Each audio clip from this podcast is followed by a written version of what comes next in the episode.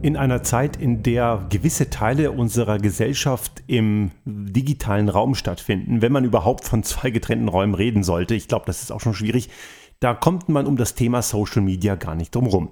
Und einige haben uns gefragt, warum wir eigentlich an Social Media nicht so wirklich partizipieren. Also wir haben kein Facebook äh, im Betrieb, wir haben auch kein Twitter im Betrieb. Ein bisschen machen wir auf Instagram. Das macht allerdings eher meine Frau, weil sie dort das Thema E-Mobilität ein wenig mit Bildern unterfüttert. Aber so wirklich partizipieren tun wir da auch nicht. Lediglich auf LinkedIn gibt es die eine oder andere Veröffentlichung und da findet man uns auch in einer aktiven Rolle. Nun, ich glaube schon, wir können uns heute nicht erlauben, wenn man gerade auch gewerbetreibend ist und wenn man in einer Gesellschaft partizipiert, sich komplett aus dem digitalen Raum rauszuhalten. Diejenigen, die das tun, die ignorieren ein Stück weit auch eine Entwicklung, auch wenn einem vielleicht diese Entwicklung nicht gefällt. Ich bin ehrlich gesagt sehr froh, dass ich in einer Zeit zur Schule ging, als es noch kein Social Media und auch kein Internet gab. Das hat gewisse Vorteile, denn ich musste mir eben keine Gedanken machen, ob irgendwo auf irgendwelchen digitalen Plattformen ich irgendwo gerade durch den Kakao gezogen werde. Gut, das soll nicht heißen, dass es nicht anderweitig passiert wäre. Allerdings ist es dann eben auch weniger sichtbar und weniger bekannt. Und wir kennen ja heute durchaus Fälle, in dem Schüler in den Wahnsinn und sogar in den Tod getrieben werden durch das Mobbing, was auf dem digitalen Bereich in sozialen Netzwerken eben passiert.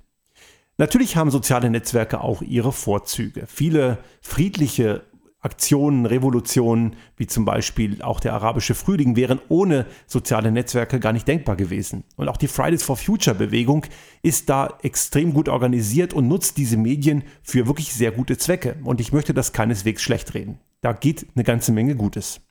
Es gibt allerdings auch die Schattenseiten. Und jetzt ist natürlich immer die Frage, was glaubt man konkret? Und das ist eine persönliche Einschätzung. Ich glaube, dafür gibt es, glaube ich, normativ keine klare Aussage welche dieser beiden Seiten überwiegt. Ich sehe nämlich auch die Schattenseiten von Facebook, Twitter und Co. Denn ohne Facebook wären die ganzen rechtsextremen Parteien und Gruppierungen faktisch nicht wirklich existent.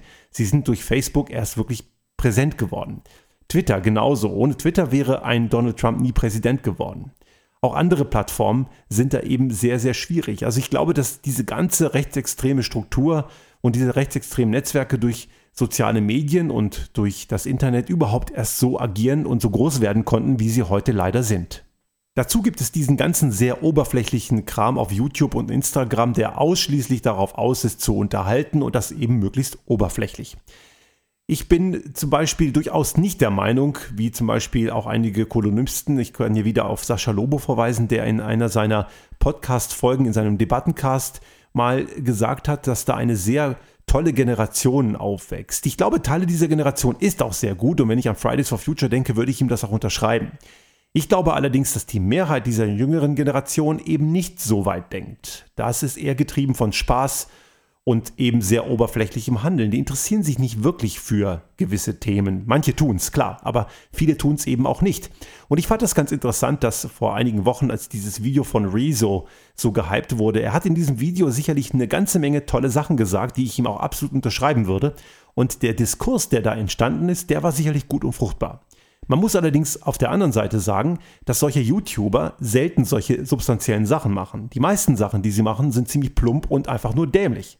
Und damit kriegen sie ihre Popularität. Genauso auf Instagram. Diese ganzen Modetussis, die alle gleich aussehen und letzten Endes, ob sie wirklich so aussehen, möchte ich auch mal bezweifeln, weil die Bildbearbeitungsmöglichkeiten, die ja diese ganzen Apps heute bieten, die lassen auch eine Scheinwelt entstehen, die eben nicht real ist. Ich sehe es manchmal, wenn ich in manchen Städten unterwegs bin, dass äh, meistens sind es eben Frauen, junge Frauen sich in Pose stellen und inszenieren und eine Freundin macht dann das Foto und das soll dann am Ende spontan aussehen, aber das Foto dauert eine halbe Stunde.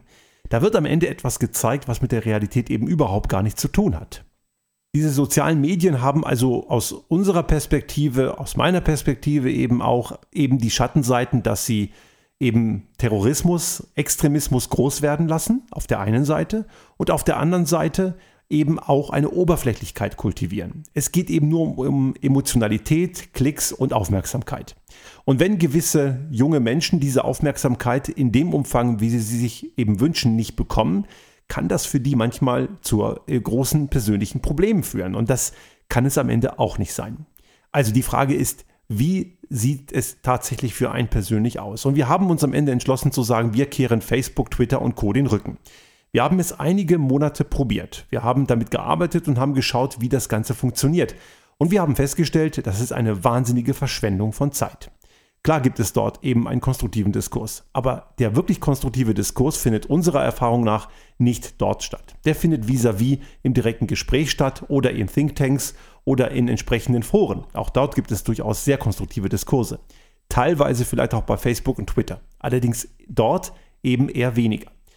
Ich kann es eben nicht lassen, wenn jemand menschenverachtende Grütze dort absondert, zu sagen, ich ignoriere das. Das kann man eben einfach nicht, zumindest nicht in meiner Situation. Ich habe dann auch diesen sachlichen Diskurs mit diesen Leuten gesucht und den kann man in den meisten Fällen vergessen.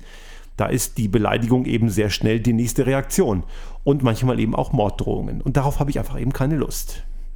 Nach einer gewissen Testzeit haben wir eben unseren Account dort dicht gemacht, respektive im Hintergrund belassen, damit niemand anders mit unserem Namen dort einen Account anmelden kann.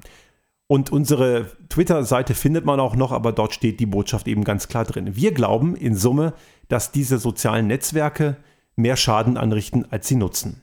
Solange die Betreiber dieser Netzwerke ihrer Verantwortung nicht gerecht werden und nicht endlich anfangen, auch für die Inhalte dort eine Verantwortung mit zu übernehmen, natürlich nicht direkt, sondern eher mittelbar, wird das ganze Problem nicht gelöst sein. Solange Facebook, Twitter und Co immer nur behaupten, sie sind reine Technologiekonzerne und stellen lediglich eine Plattform zur Verfügung, dann wird das Problem so bleiben, denn sie ignorieren damit eben ihre enorme Verantwortung. Denn es ist deren Algorithmus und deren Entscheidung damit, wer welche Inhalte zu sehen bekommt. Und ich bin der Überzeugung, dass die rechtsextremen Parteien und Gruppierungen nicht besser mit Facebook, Twitter und Co umgehen können, sondern dass die Logik, die dahinter steckt, eben plumpen Emotionen und Befindlichkeiten einfach mehr nützlich ist als Fakten und Informationen.